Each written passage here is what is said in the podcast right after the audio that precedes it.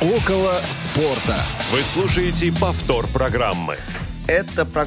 Это программа «Около спорта», которая, как обычно, выходит э, по понедельникам в 14.05 московского времени на радио ВОЗ в прямом эфире. Дорогие друзья, и мы рады вас приветствовать. Мы — это Павел Обиух, это вот, вот, вот лично мы — это Павел Обиух, а вот они — это Федор Замыцкий. Федя, привет. Ну, я в единственном числе, я не такого высокого самомнения о себе, как э, ты. Но в любом случае, я вас приветствую, ну и также наших дорогих зрителей, да, ну, которые, конечно, страшная, чуть меньше, чем весь Павел Обиух, но мы их, вас очень тоже сильно любим, э, рады приветствовать. Василий Дрожин сегодня, к сожалению, у нас отсутствует по деловой необходимости. Его сегодня нет, но надеемся, он скоро к нам присоединиться, тем более, что э, Вася сделал одну очень важную вещь. Сейчас я о ней секундочку расскажу, через буквально секунду, но э, прежде я представлю э, замечательных девушек, которые этот эфир обеспечивают. Это звукорежиссер Дарья Ефремова э, и линейный редактор Ольга Хасид. Э, девушки, спасибо вам большое за вашу работу. Так вот, что же сделал отсутствующий сегодня Вася? Вот со мной произошла такая ситуация просто полтора месяца назад. А, после матча «Спартак-Уфа» около входа в метро. Мы поздравляли Алексея Золина с днем рождения, я об этом рассказывал а, в одном из эфиров, и мимо нас проходил а, спортивный комментатор Роман Нагучев, мы с ним поздоровались, он тоже поздравил Алексея, прошел мимо, и потом я про это рассказывал в эфире, и Федя меня спросил, а ты пригласил, говорит, Романа к нам на интервью? На интервью? Я говорю, ты знаешь, у меня как-то даже мысли такой почему-то не было, как-то вот мы были поглощены поздравлением Алексея, но Василий сделал это вместо меня и пригласил Романа Нагучева к нам на интервью. И Роман сегодня в нашем эфире. Роман, добрый день. Здравствуйте, Роман. Здравствуйте, здравствуйте. Здравствуйте, рад вас приветствовать. Э, мы тоже очень да, рады. Мы, да, мы тоже очень-очень рады. Вот я такую возможность упустил, а Василий ей воспользовался.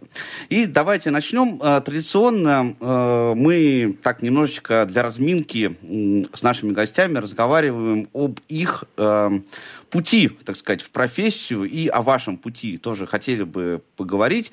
Расскажите, пожалуйста, пару слов, почему футбол, почему спортивная журналистика, как так вообще все сложилось в жизни? Ну, футбол... Э, мне было 7 или 6 лет, когда я впервые увидел футбольный матч. Я уже не помню, э, честно говоря, какой бы это был именно футбольный матч, чтобы я прям запомнил, какая это была игра. Наверное, может быть, отбор на чемпионат Европы 92 -го года или что-то такое. Но я запомнил Евро-92, э, причем очень хорошо, и полюбил сборную Голландии. До этого Аякс выиграл Кубок УЕФА. И для меня это было очень э, большим открытием, потому что в футбол они играли потрясающе, я еще толком не знал, что такое футбол. И все, что я видел, мне очень нравилось, особенно странные голландские фамилии. Потом я пошел на футбол, меня папа отвел, и я занимался футболом довольно долгое время, но мне никак, у меня никогда не было желания стать футболистом. Э, потому что я жил в провинции, российская провинция 90-е, она не располагала к тому, что тебя обязательно заметят или какой-то твой талант, поэтому у меня не было иллюзий, что я какой-то крутой. И все. А спортивным журналистом я стал совершенно случайно, я просто поехал в Москву, э, был конкурс комментаторов, я решил, что можно было бы воспользоваться этой возможностью, это было почти 15 лет назад, и так уж вышло, что я так и остался в редакции НТВ+, а теперь уже и Матч ТВ, и скоро будет маленький юбилей, 15 лет, как я здесь, в следующем году. А, ну, я же правильно понимаю, что вот не зря прозвучало э, что-то про Голландию, про Нидерланды. А голландский чемпионат – это же любимый, и вас же, наверное, можно назвать, наверное, самым большим знатоком голландского футбола в России. Ну, я думаю, что люди, которые следят за своими клубами, они больше знатоки, чем я.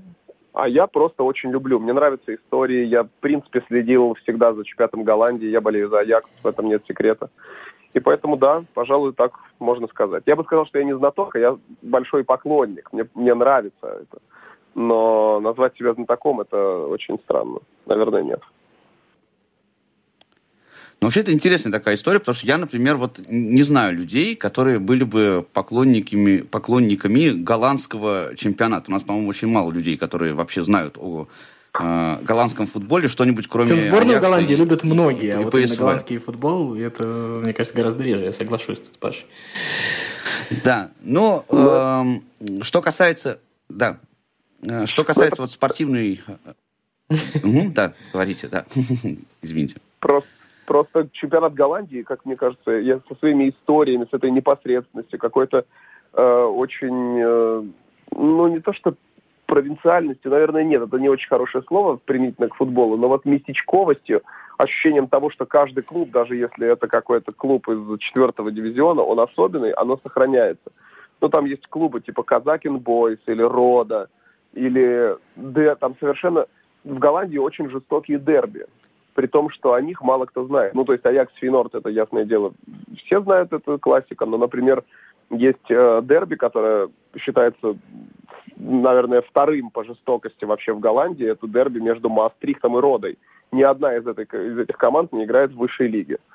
Э, но вот совсем недавно они встречались во втором дивизионе, и матч даже не начался. Болельщики стали бросать футболистов посторонний предмет и так далее. То есть э, именно поэтому. Это футбол. Это футбол в том, в том смысле, в котором мы его когда-то полюбили. Поэтому я его тоже продолжаю любить. Но у них же, насколько я понимаю, вот э, и э, вот эта культура боления за футбол в Голландии, она прям очень крутая, несмотря на то, что страна, ну, сравнительно небольшая, да, очень много людей, которые э, увлекаются футболом и болеют за свои команды. Ну, я не могу сказать, что больше, чем в России, наверное, да, но вот если брать э, в процентном, условно говоря, соотношении, то их прям много. И в, и в процентном соотношении футболистов тоже больше, чем в России. И профессиональных футболистов тоже больше, чем в России. То есть э, там все завязано на том, что вообще фут... э, исследование пару лет назад, по-моему, было. Я боюсь перепутать, ни, ни, ничего не стану утверждать в цифрах, но я запомнил один факт, что э, в Голландии каждый, ну, то есть если в среднем э, кажд, каждые полчеловека увлекаются футболом или в него играют. А, то есть это почти все население, вне зависимости от пола. А, ну, наверное, в зависимости от пола, потому что речь шла тогда о мужском населении. А еще, э, конечно, на душу населения, то есть если в России, например, каждый третий человек имеет отношение к правоохранительным органам или к военным, к военным, то в Голландии каждый третий человек имеет самое прямое отношение к футболу. Он либо футболист, либо функционер, либо он э, как-то сотрудничает с футбольным клубом. Их там миллионы. И для Голландии это важная, к тому же, составляющая дохода в казну э, государства, потому что налогом облагается 50, почти 50% от дохода. И голландские клубы стараются жить по правилам бизнеса, значит, их прибыль – это то, что дает наибольшую наполняемость бюджету страны. Поэтому Голландия прекрасная с точки зрения туристов, прекрасная с точки зрения футбольного ведения бизнеса и в целом может и без полезных ископаемых, которые тоже есть, жить и достаточно успешно. Ну, с точки кажется, зрения туризма, кстати, я совершенно да. согласен. Мне кажется, еще российскому болельщику достаточно, как бы, все время мы часто там говорим, вот, как в Голландии, хотим, как в Голландии, все время приводится пример какое-то вот голландское футбольное образование. Э, это же еще связано с тем, насколько я понимаю, я не знаю, поправите меня, Роман, то, что э, вот исторически Голландия от Вертона, они тоже были такими ресурсозависимыми от своих портов, еще что-то такое. А потом вот перестроились. И тут, мне кажется, э, для нашего уха еще близка э, та история, что то есть не нужно быть Бразилией, то есть иметь какой-то россыпь талантов, еще что-то такое, а можно сделать все инфраструктурно, еще как-то. Но вот у меня вопрос в том, что ну, для того, чтобы строить такую инфраструктуру, то есть чтобы вот, вот то, о чем вы говорите, там каждый второй человек имел так или иначе отношение к футболу, был там либо болельщиком, либо занимался, либо еще как-то. А для этого же должны быть, я не знаю, какие-то культурные предпосылки. И я не знаю, футбол это коллективная игра, люди там должны общаться друг с другом, еще что-то такое. Вот э, что такого особенного? Я не знаю, мы перешли, правда, плавно на гарантию, но все-таки вот в голландской культуре, э, что позволяет вот на фоне этого всего делать такие крутые инфраструктурные вещи? Ну, в Голландии очень, э, мне кажется, что самая главная их отличительная особенность это то, что они очень, очень, очень сильно заботятся в первую очередь о себе, о своем комфорте. и уважают комфорт других при этом. То есть прежде чем позаботиться о ком-то, они сначала должны позаботиться о себе. Это касается и футбола в том числе, э, потому что голландский футбол ни на какой не похож, и для, для них это, это очень важно. Э, они, ну, это выражается в простых вещах. Я приведу простой бытовой пример. Я как-то искал э, гостиницу неподалеку от стадиона и постоянно ее обходил. То есть я не мог понять, где она. По карте здесь, а ее нет. Я подошел к мужчине, который сидел возле Пончишной а, у Амстердам-арены и попросил его показать мне эту, эту гостиницу. И он э, до этого был совершенно отстранен от того, что происходит. Потом немедленно включился, показал, где я ошибаюсь, показал мне на гостиницу. Я тут же ее нашел, но как только я его поблагодарил, он тут же выключился. То есть для... это, это было все. Ну, то есть не было такого, что, о, а теперь давай пойдем, там, спасибо. Там, то есть ему было совершенно неинтересно, кто я такой, и в целом меня это устраивает, так и должно быть. Человек помог и закончил их моментальное переключение от себя к другому, без лишнего, абсолютно лишнего вмешательства в твою личную жизнь, твое личное пространство, оно просто восхитительно. И эта часть культурного кода, она, она мне очень нравится. Если, э, если э, взять это за основу, например, то мне кажется, именно поэтому у них, у них все получается в футболе. Они заботятся о себе. Каждый клуб заботится о себе. Помогают, да, если нужно, помогут. Но если не нужна помощь, они не будут настаивать. Человек, э, в, пер, в первую очередь э, речь идет о том, что есть твоя, твое личное пространство, твои границы, и они их очень уважают, очень берегут. И свои тоже. Э, поэтому я не считаю жмотами, ну, как э, бельгийцы их так считают, называют их голландцы прижимистые и так далее. У них есть много, много шуток по этому поводу.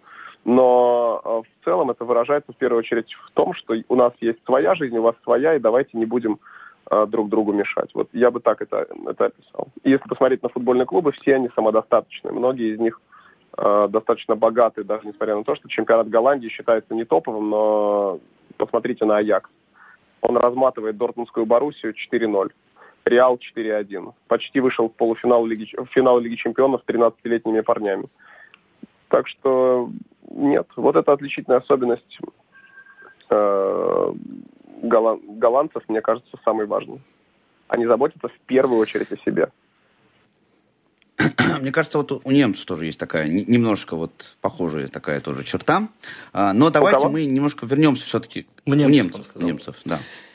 У немцев нет а, но Давайте мы вернемся к спортивной журналистике, э, поговорим немножко еще все-таки об этом. Э, вы э, в подкасте у Глеба Чернявского так очень колоритно рассказывали про Василия Уткина. И вот в этой связи я бы хотел спросить, вы как спортивный комментатор, как вы считаете, есть ли для, ну, вот есть ли для вас в профессии люди, на которых вы бы хотели не знаю, равняться, ориентироваться я даже не скажу, да, но та, э, те люди, чья работа вам э, нравится, симпатична, э, и вот итог этого вопроса такой, вот идеальный спортивный комментатор, он какими должен обладать, на ваш взгляд, навыками, умениями, знаниями, харизмами и так далее? Вот сейчас я не могу сказать, что есть комментатор, на которого я бы хотел ориентироваться, потому что э, мне кажется, что мы уже пришли, вернее, я уже пришел к тому периоду своей карьеры, когда это, это уже даже лишнее, это может помешать. Потому что ты всегда будешь за кем-то гнаться, это не совсем верно. А вот смотреть на работу своих коллег и брать оттуда или, например, подсматривать оттуда что-то интересное, это, это можно. Поэтому ориентиров профессии у меня уже нет. А, он был, когда я только начинал. Может быть, был, когда, я, когда что-то не получалось, когда нужен был совет и так далее. Но теперь этот совет могу уже и я дать. И это нормально. Я думаю, что ориентира никакого нет. Но э, речь идет скорее о том, что можно взять у других комментаторов, у коллег, которые, с которыми я уже вырос как, э, как профессионал, и у которых тоже есть свои крутые фишки, которые, которые мне, например, недоступны. Э, скажем, ну вот э, Константин Генич э, играл в футбол, и Костю можно слушать, потому что он прекрасно разбирается именно в игре. он подмечает э, какие-то сложные, как мне кажется, вещи и объясняет их очень простым языком. Поэтому вот я с Костей знаком очень много лет, и вот это я у него всегда, если можно так выразиться, ворую, потому что Костя, Костя, Костя шарит, если можно так объяснить его, его скиллы.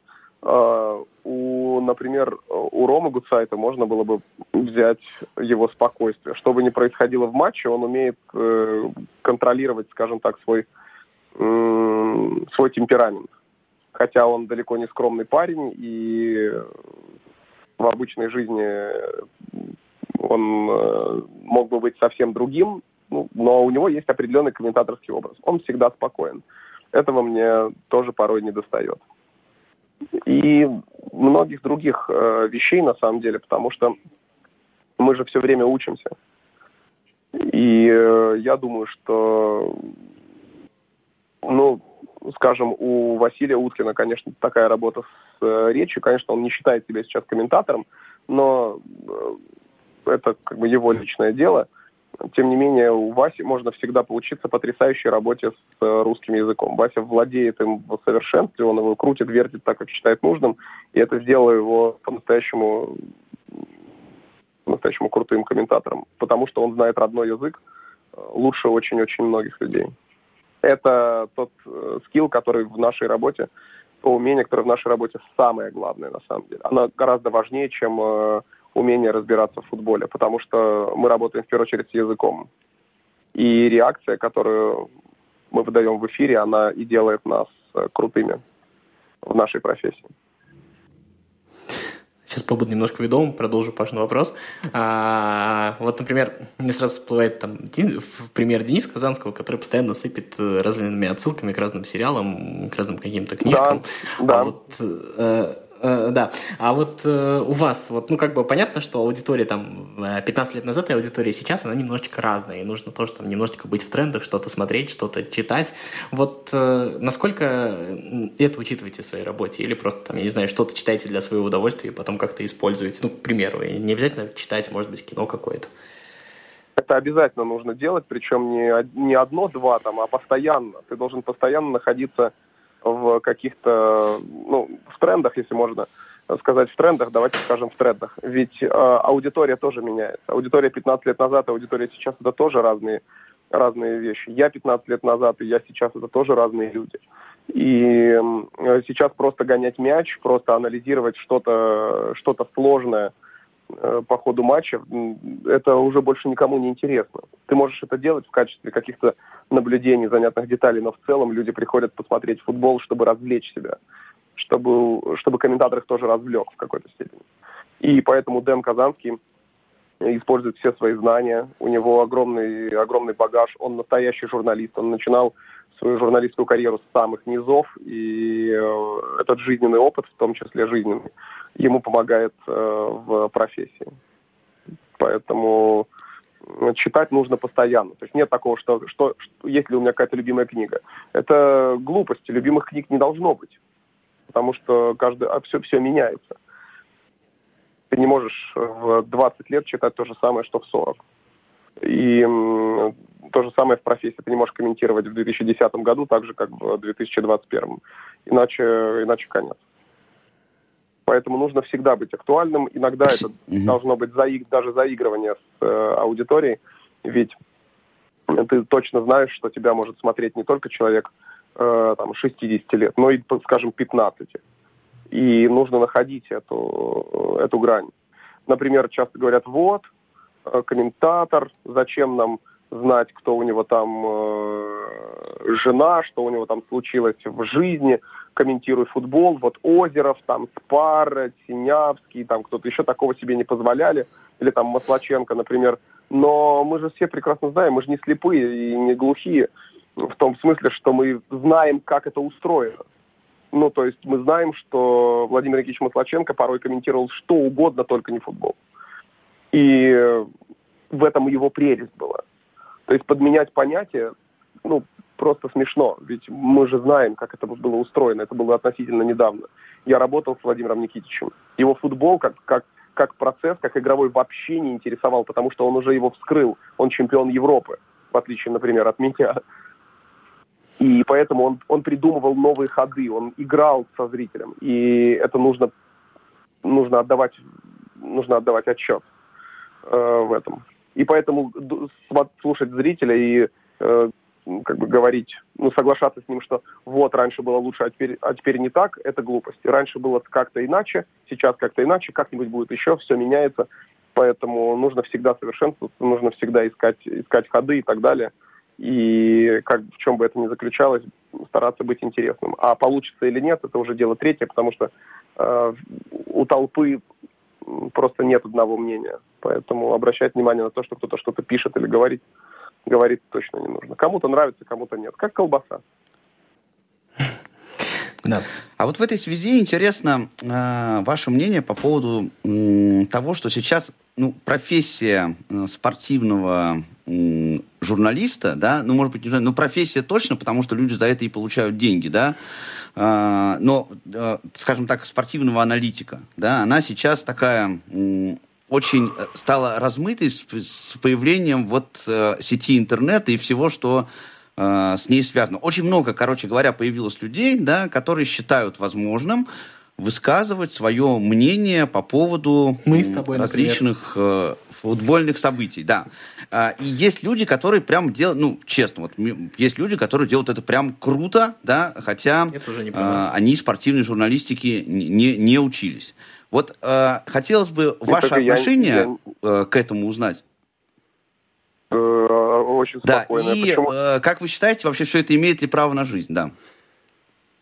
Я считаю, что люди имеют право высказывать свое мнение, кем бы они ни называли, даже если они вообще никакого не имеют отношения к э, ну, той или иной сфере деятельности. Меня это не раздражает, я просто прохожу мимо, если мне кто-то не интересен, и прислушиваюсь, если интересен. Это должен выбирать каждый. Запрещать кому-то высказываться, думать о том, что я могу высказывать, а кто-то, высказываться, а кто-то другой не может, по-моему, это какой-то детский сад. Поэтому в данном случае, ну вот в частности, вы кого имеете в виду? Э, говоря об этом. Ну, я имею в первую очередь, например, Вадима Лукомского, да, но это мой вообще самый любимый просто мой футбольный аналитик, и мне кажется, что он Прекрасно. прям очень, очень круто развился за последнее время. Конечно, потому что Вадик, Вадик много лет смотрит футбол, он его смотрит не, немножко не так, как, э, как, например, э, я или, скажем, большинство людей, потому что он, ну, как, как ученый, он рассматривает все через призму цифр ему важны, важны какие-то закономерности и так далее. Мне этот подход не очень близок, потому что э, я знаю, что футбол игра исключительно ситуативная, и, возможно, в какой, какой-то процент э, того, что Вадик изучает, тоже помогает футбол, но ты можешь играть 90 минут совсем не так, как показывают цифры, проигрывать по XG, но в концовке забить дважды, потому что уставший соперник просто больше ничего не смог сделать, а ты его переиграл за счет каких-то других качеств. То есть э, в, в футбольной науке, которую изучает Вадика, не учитывается, как мне кажется, не учитывается огромное количество факторов. И я думаю, он сам это тоже прекрасно понимает. Но пока мы видим только то, что, ну, то, что Вадик, ну, ви, видим, скажем, футбол Вадима в том смысле, в котором видит он его. Вы видите как-то по-другому, я вижу тоже как-то по-другому, и это нормально. Это разные, разные ходы. Это как ну, не знаю, в психологии есть э, бихевиоризм, например, который изучает поведение людей. Есть э, еще какая-то, еще какое-то направление. И они все, безусловно, имеют, имеют место быть. Это все, это, это, это жизнь. Странно относиться к этому как-то негативно. Ну, ты берешь оттуда только то, что тебе нравится, и идешь дальше. Все остальное исключительно субъективно. У нас тут вопрос от тут слушателя. пришел у нас вопрос, да, извини, Федя, сейчас, секундочку, да, вопрос от слушателя у нас пришел. Э, не забывайте, кстати, друзья, что вы можете тоже писать смс в WhatsApp нам э, и вопросы задавать э, Роману. Э, вопрос вот возвращает нас к Гол- Голландии и спрашивает человек, э, по сути, спрашивает, что не получилось у Слуцкого в Голландии. Почему да, ра- да, работа Леонида Слуцкого и почему он перестал работать э, в Голландии. Ну, потому что он проиграл пять матчей подряд и решил, что э, с него хватит. Это же не его уволили, он сам принял это решение. Вот почему. Но, на мой взгляд, он немного поторопился, потому что то, чем он занимался, мне очень нравилось. В Голландии, э, в Слуцком, Слуцкий очень нравился и прессе, и игрокам, с которыми он работал. Э, моя любимая история – это история Брайана Линсона, который сейчас играет в Фейнорде. Он э, много лет играл за Витес, и это нетипичный нападающий для современного футбола, потому что его рост метр семьдесят. Он очень маленький, очень быстрый, и Слуцкий как-то раз, покажется перед игрой с Фейнордом, подошел к нему и сказал, что Брайан неправильно играет на угловых. То есть футболист с таким ростом, он даже на угловых ударах он может пригодиться, и э, в целом ничего сложного в этом нет. Поэтому э, все, что нужно, это сделать вот это, вот это и вот это. Нужно просто очень, ну, немножко по-другому располагаться в штрафной площади. Ну и, естественно, тоже отрабатывал это на тренировках вместе с подающим. И в матче против Финорда Брайан Линсон сделал дубль после подачи с углового футболист ростом метр семьдесят. Один из голов он забил головой. А, вот, собственно говоря, и все. Есть тонкости, которые голландцам, ну, как некоторым футболистам довольно известным, были недоступны, но Слуцкий работал в чемпионате, то есть чемпионате России, где гораздо больше тактики, чем в Нидерландах, как это ни странно, где гораздо больше тактических ухищрений. Футболисты умеют делать какие-то простые тактические вещи с детства, хотя это не совсем хорошо, но это данность. И э, в Голландии это стало приятной для него приятной неожиданностью, потому что он мог научить хороших футболистов чему-то новому. Мне очень понравилось, что вы подметили. А, а вообще вот... Я... Да, очень понравилось, то, что вы подметили, то, что не только вам нравилось, но и в Голландии нравилось то, как Слуцкий работал. Мне вообще кажется, что я вернусь вот к предыдущему вашему рассуждению про сегодня и про вчера. Мы тут э, в этом эфире, вот, например, с Александром Викторовичем Елагиным спорили. Он мне рассказывал про академический взгляд на футбол, и если я не читал э, какие-то книги, то, соответственно, не могу говорить об этом. Но это его мнение. Вот. я немножечко вспомню другую реплику и цитату, когда вот зашел разговор про Суперлигу. А, если не ошибаюсь, Флорентина Перес как раз говорил о такой проблеме, что сегодня футбол теряет вот эту вот аудиторию 18-24, ну, примерно в этой возрастной категории, которая там через 10 лет, условно говоря, станет платежеспособной аудиторией и будет э, как бы являть собой основную аудиторию для спроса. Вот как вам все-таки кажется это говорил современный футбол? Это говорил Аньеле. Это говорил А, ну, возможно, да, хорошо, я извиняюсь, но на самом деле э, суть в этом. Как вам кажется, насколько современный футбол, он действительно современен, насколько он э, действительно обращает внимание на эту молодую аудиторию, и какие тут есть перспективы? Потому что, ну вот, например, мне кажется, что все-таки а, такая проблема действительно есть, футбол действительно немножечко а, чуть менее актуален для молодой аудитории, чем мог бы быть. Мне не кажется, мне не кажется это проблемой. Мне кажется, это просто веяние времени. Пришло время, когда роли, ролики длиннее... Э, простите, у вас там гремит что-то, я практически не слышу себя, поэтому мне сложно говорить.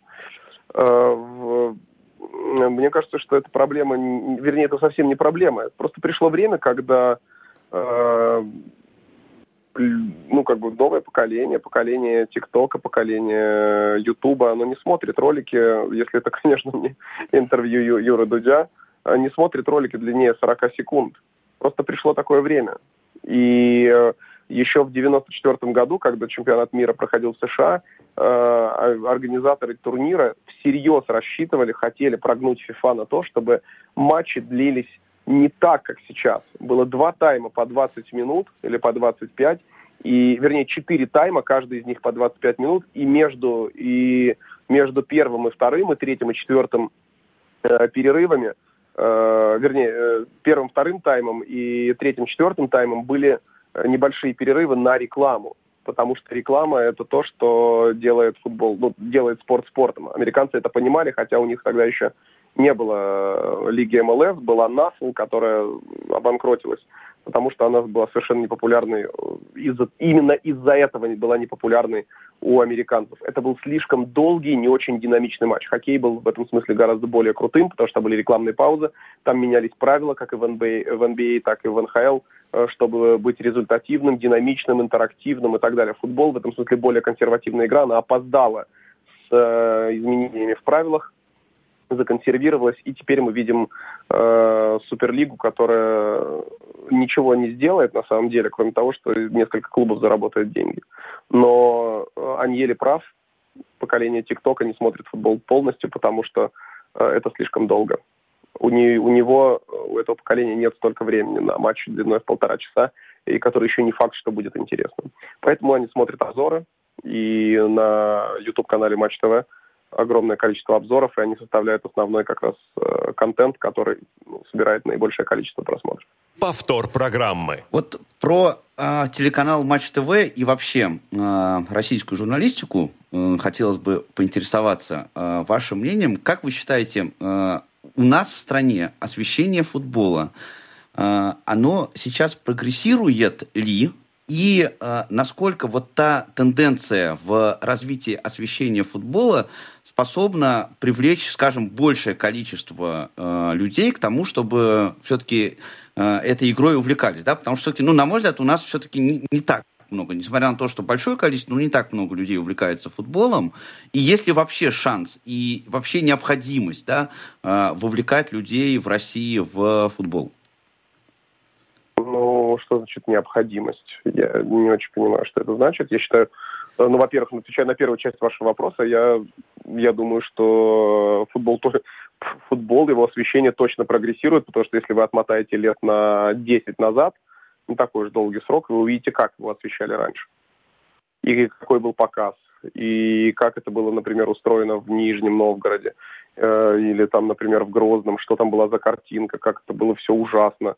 И и качество, и работы, и, и ну, в общем, практически все было э, на уровне еще 20 века. Сейчас все матчи в HD, на каждой игре работает огромное количество камер, освещение футбола, прекрасный показ везде, даже из э, таких регионов, как Грозный, хотя раньше это был, наверное, самый проблемный э, регион для того, чтобы показать футбол. Везде есть, практически везде на топовых матчах, где бы они ни проходили, есть студии, есть возможность показать все, что, все, что угодно самым, э, самым расподробным образом. Э, эксперты, но эксперты везде, такие как и в Европе, так и у нас, футболисты, лучшие футболисты, которые есть в нашей стране. Те, которые, из тех, которые закончили карьеру. У нас они такие, в Европе или в Англии где-то другие – в Испании третий и так далее. Почему? Ну, то есть кому-то нравится, кому-то нет. Всегда есть те, кто возмущается, кто не возмущается, вне зависимости от того, где это показывают. На, на Матч ТВ или на Sky или на ESPN. Вообще все равно. У всех всегда будут критики и поклонники. Поэтому, конечно, стало лучше.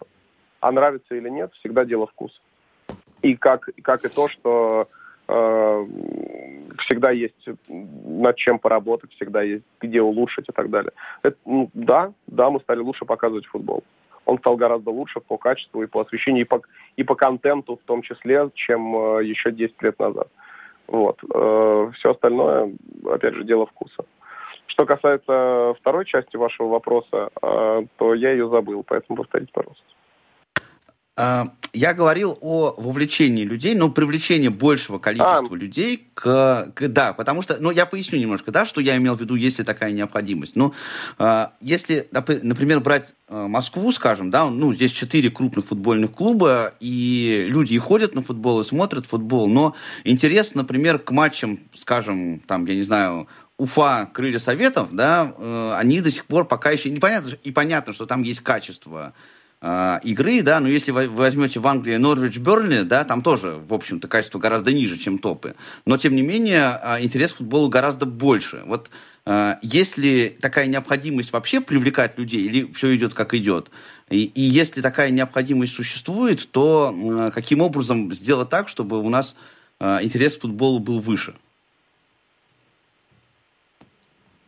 Э, дело в том, что мы говорим о двух разных, э, о двух разных абсолютно футбольных культурах. В России она одна, в Европе другая. В Европе, э, и плюс мы говорим о ну, слишком сложных вещах. То есть мы, я не могу сказать, если... Э, то есть я могу сказать, почему все это происходит, но вопрос задан немножко неверно. Есть ли необходимость привлекать? Конечно, есть. Но если на стадион в Уфе будет ходить э, допустим, 20 тысяч даже на матч с Уралом. Но разве это плохо? Значит, есть необходимость. Речь идет о том, что нет возможности их привлекать, потому что э, в Англии каждый клуб – это частное, частное предприятие, которое заинтересовано в том, чтобы был чтобы добывать прибыль. Бернли, который играет на стадионе вместимостью там 18 тысяч зрителей, там всегда биток, потому что они знают. Мы платим деньги, чтобы, потому что футболисты играют в английской премьер-лиге. Сюда приезжают большие команды, суперзвезды и прочее, прочее. Значит, чтобы команда осталась в премьер-лиге, нужно как можно чаще забивать стадион, чтобы у них было больше денег, чтобы у них были сильнее футболисты, то есть, э, ну и так далее, чтобы команда была на ходу. Хотя Бернли очень скромная команда. Примерно на такая же по скромности, как, скажем, футбольный клуб Уфа. И, и все. И вот так, так живет нормальная футбольная, э, нормальный футбольный чемпионат. Мы получаем прибыль за счет людей, которые вовлечены в жизнь нашего клуба. В России футбольные законы, вернее, даже не так, они законы ведения бизнеса, они вообще другие, они отличаются от английских. И поэтому ты можешь заполнить стадион под завязку, но все равно ничего не изменится. Потому что э, ни один клуб не заинтересован в получении прибыли как отдельный бизнес-субъект. Э, вот и все. Поэтому не уверен, я уверен, что клубам э, интересно, в принципе, по показывать себя в медиапространстве, но это не так устроено, как, например, у Манчестер Юнайтед или Баварии, которые стоят на бирже – которым важен свой э, индекс и, естественно, важна узнаваемость бренда. И в связи с этим ты заключаешь дорогостоящие контракты, ты ездишь э, наращивать свою фан-базу в Юго-Восточную Азию и прочее, прочее, прочее. Поэтому мы говорим о вообще разных вещах. В России это одно, это подчиняется каким-то совершенно немыслимым законам, вернее, никаким законам.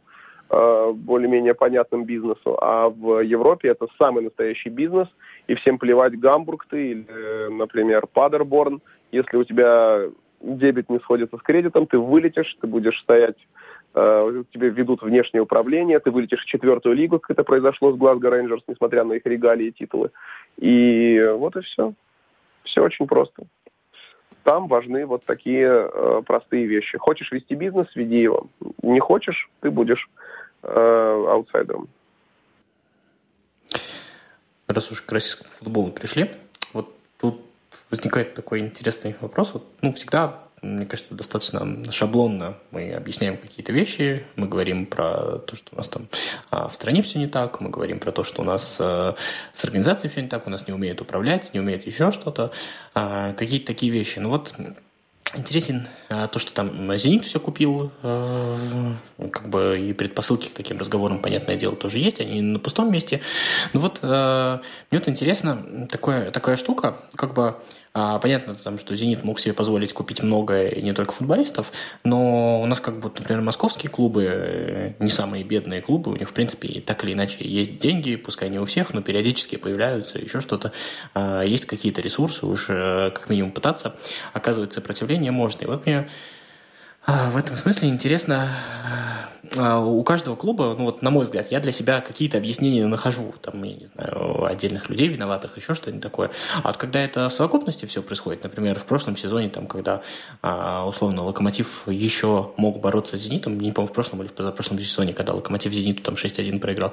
В этом сезоне, да и в прошлом сезоне, кстати, тоже, когда у Зенита было два матча подряд со Спартаком и Динамо, где, кажется, ну вот можно навязать борьбу, а Спартак выглядит вообще как какая-то субстанция, э, даже неохота называть Динамо там как-то оказывает сопротивление, но, в общем-то, его, по сути дела, тоже не оказывает. И вот если пытаться не отталкиваться от того, что там э, в чем-то виноват «Зенит» или в чем там неправильно вообще в чемпионате России, все, как вам кажется, насколько здесь есть какая-то уже э, элемент вот этой вот выученной беспомощности, что ли, я не знаю, может быть, какие-то другие причины в этом всем видите? Ну, надо каждую ситуацию рассматривать по отдельности. Здесь нет какой-то общей логики. А, потому что... Я согласен.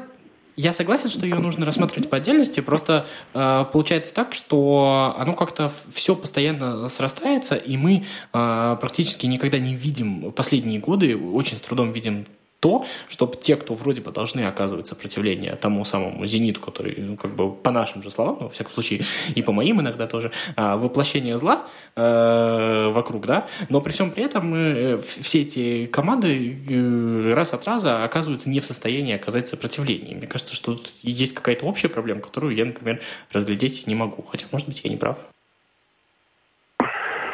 Ну вот, ну вот смотрите, вот на нашей улице, вот где я живу, примерно 40 домов. 40 домов. Вот в первом доме, в доме номер один, там все более-менее в порядке. Во втором доме э, постоянный ремонт, оттуда постоянно жалуются на соседей, приезжает милиция.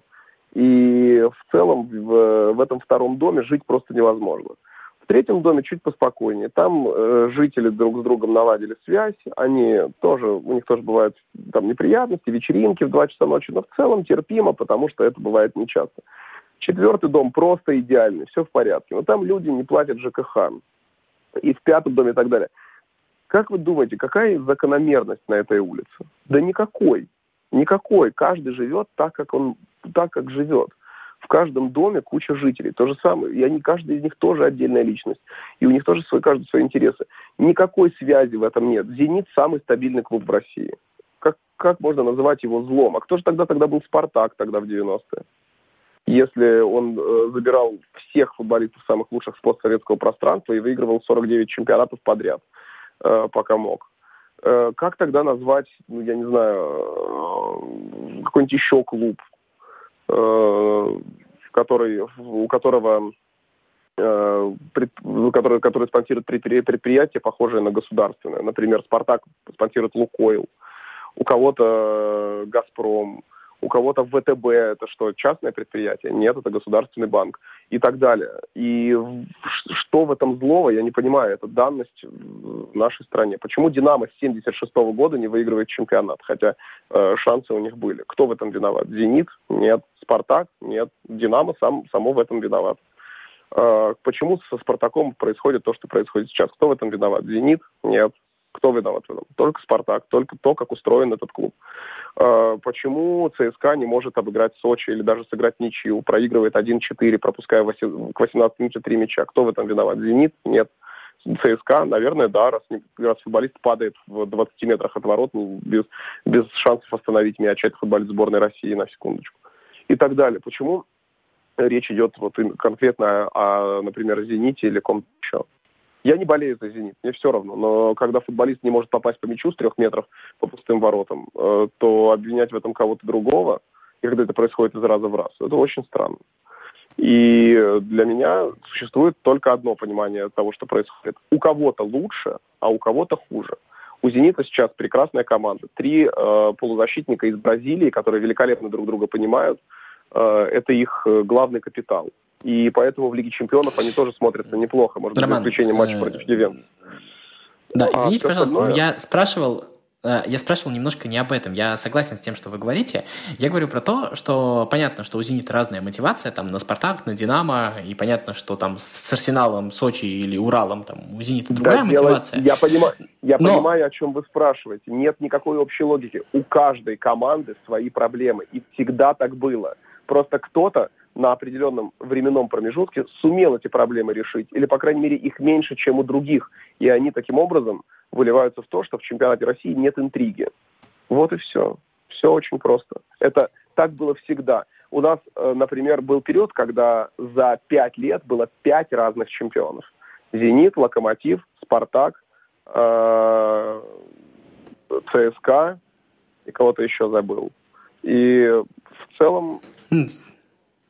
Это, а, ну, а можем мы тогда вот данность. эту логику, да, можем мы тогда эту логику найти в э, выступлении, ну, вот э, в той закономерности, которая происходит э, с российскими клубами на международной арене. Потому что когда был э, Спартак чемпионом, да, и когда Спартак был лучшим клубом страны, он входил в топ-10 европейских клубов, да, он первый э, тогда э, сыграл 6 матчей в Лиге чемпионов в группе э, с, одними, с одними победами. Но сейчас э, российские клубы в Еврокубках выступают, ну, мягко говоря, вяло ну, совсем нехорошо. Вот эта закономерность, она с чем может быть связана? С тем, что вообще наш э, футбол становится хуже в принципе? Или все-таки вот в этих самых э, клубных проблемах? Э, дело в том, что в, еще пять лет назад в России играли гораздо более крутые легионеры. Все очень просто. В России играли реально более крутые легионеры. Это были Фернандо, это были Халк и Вицель, это были Луис Адриано, Квинти Промес в лучшей форме и так далее. Поэтому команды выступали в Еврокубках э, неплохо, выходили в весну. Это были футболисты, которые э, готовы решать большие задачи, и в других клубах они их решали. Вот, вот, собственно, и разгадка. Сейчас легионеры очень средние, наши футболисты ниже среднего европейского уровня. Э, и ориентироваться им особенно не на кого, поэтому они варятся э, друг с другом и тянутся не за топами, э, вроде Фернанда или Халка с Вицелем, а тянутся за средними же игроками, которые играют вместе с ними или против них. Вот и все. Это вот прошло пять лет буквально, и все стало понятно про нас. Мы получаем то, что сами, на, на что сами наиграли нет конкуренции, нет внутренней конкуренции. И, соответственно, в Еврокубках нас возят даже Лудогорец. Мы это видели. А как вам кажется, вот э, молодежь, которой, ну, мы более-менее восхищаемся все-таки, как отмечаем, вот та вот молодежь, которая есть, это... А, простите, а, я ничего, так... ни, ни, никто не слышу, какой-то грохот стоит. А, я говорю, молодежь, вот э, последние годы появляющиеся, которые мы, так скажем, восхищаемся, это история как бы стандартная, то есть э, и 10 лет назад было так же, и это скорее наши ожидания, или все-таки действительно есть что-то новое, вот, в Захаряне и в прочих?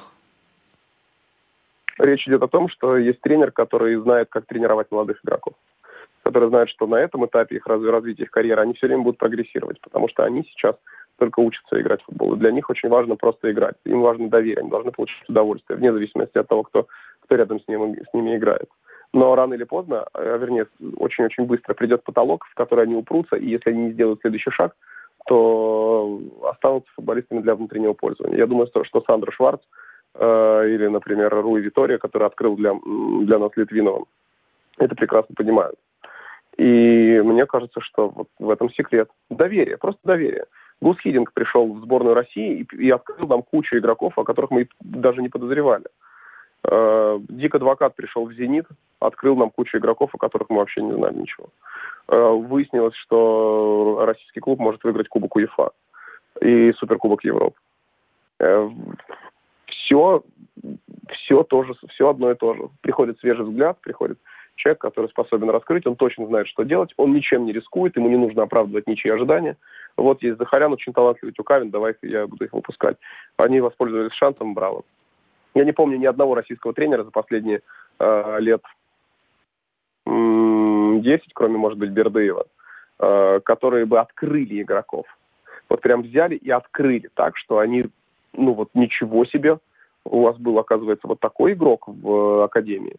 Вот я таких не знаю. Именно вот российских тренеров.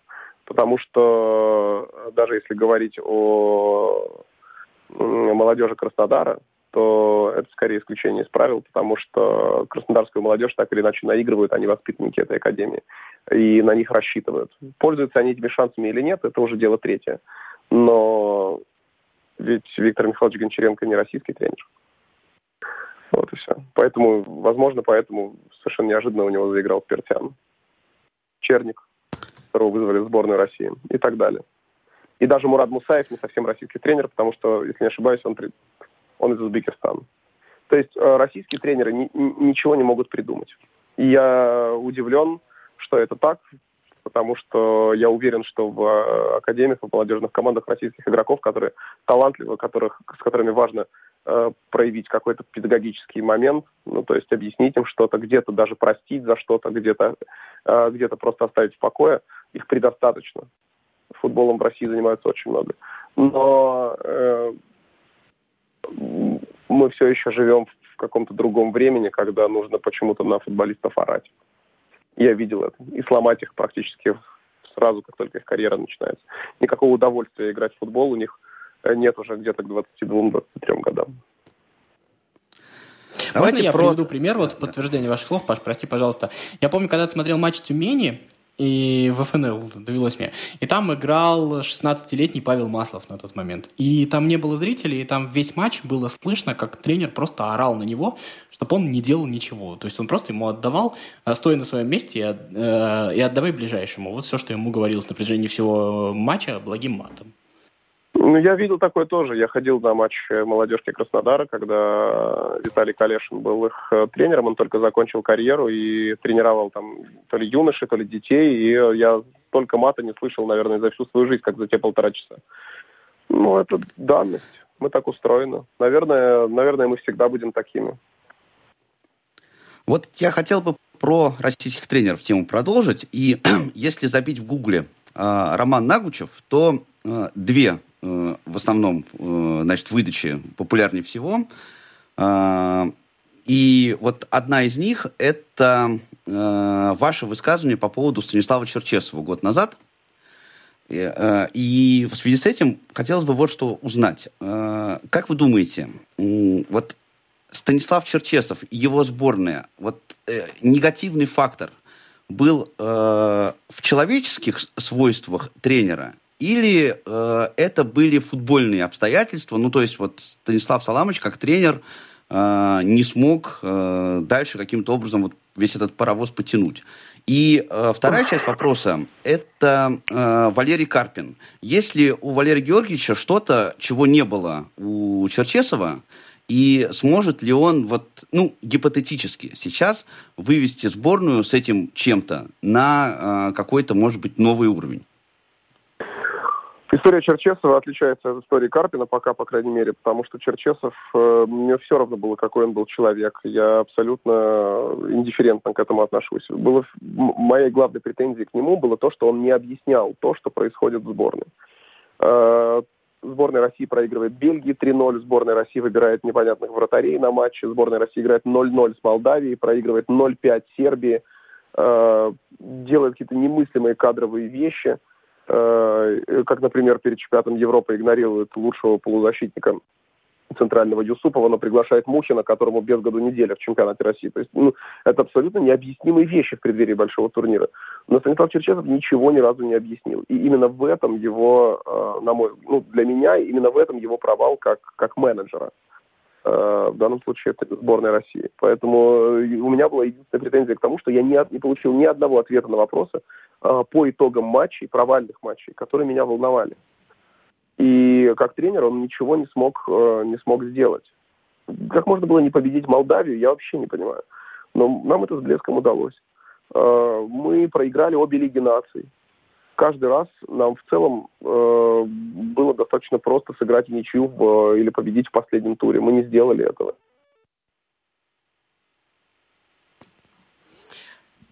А вот как вам кажется, Поэтому вот, он, выжил из, на... он выжил из сборной России все, что мог на чемпионате мира, но если подумать, то, ну, наверное, это для домашнего турнира это хороший результат, и, может быть, даже нормальный.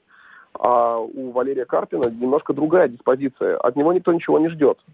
Но совершенно неожиданно выяснилось, что он способен дать результат. И пока сборная России выигрывает, пропустила только один гол.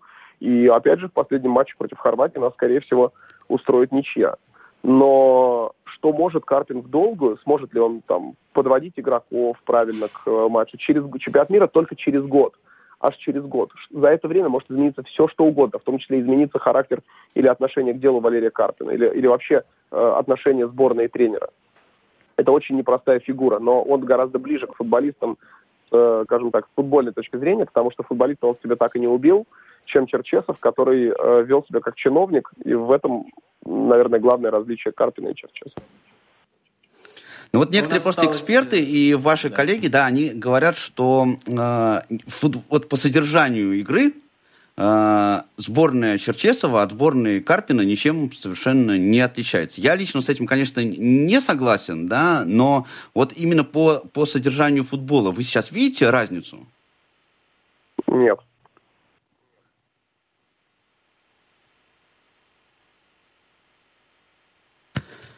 Не вижу разницы. Да. Да. Эм, ну, у нас уже совсем осталось прям... Осталось две минуты, да, я да, спрошу последний минутки, вопрос да, давай. Э, про провинциальные команды, я все-таки из Самары. А, как вам нынешние крылья советов? Мы тут не верим, то, что это надолго, но нам очень сильно нравится. Скажите пару слов. Почему вы не верите, что это надолго? Это команда, которая знает, знает себя от и до, потому что... Э, Мы привыкли не верить ком... просто. 80% этой команды играет друг с другом уже много лет. На самом деле. Не год, не два, а много. Они играли вместе в Чертаново. Они знают маневры друг друга. Тренер у них тоже был тот же, кто их, с ними работал в Чертаново. Так, так что это просто команда, которая ну, сделала правильный скачок. То есть они все прогрессировали, все вместе, знают каждый свой маневр, знают маневр соперника, у них наигранная комбинация, они знают свои силы. И э, вот и все, и они спокойно играют в футбол. И от них никто ничего не ждет. Они спокойно играют в футбол с удовольствием. Когда Самара вернется зрители, они будут забивать и просто обязаны забить под завязку стадион, потому что э, эта команда очень крутая, очень интересная, очень молодая. И она заслуживает внимания. Поэтому для меня Крылья Советов одно из главных открытий нынешнего сезона. Роман, а, огромное а, вам спасибо. Спасибо. На этой оптимистичной ноте, время, да, да, мы уже заканчиваем. А, друзья, Роман Нагучев был сегодня в эфире программы «Около спорта». Еще раз вам огромные благодарности. А, надеемся услышать вас получилась. снова. Да. И всем спасибо за внимание и пока. Около спорта.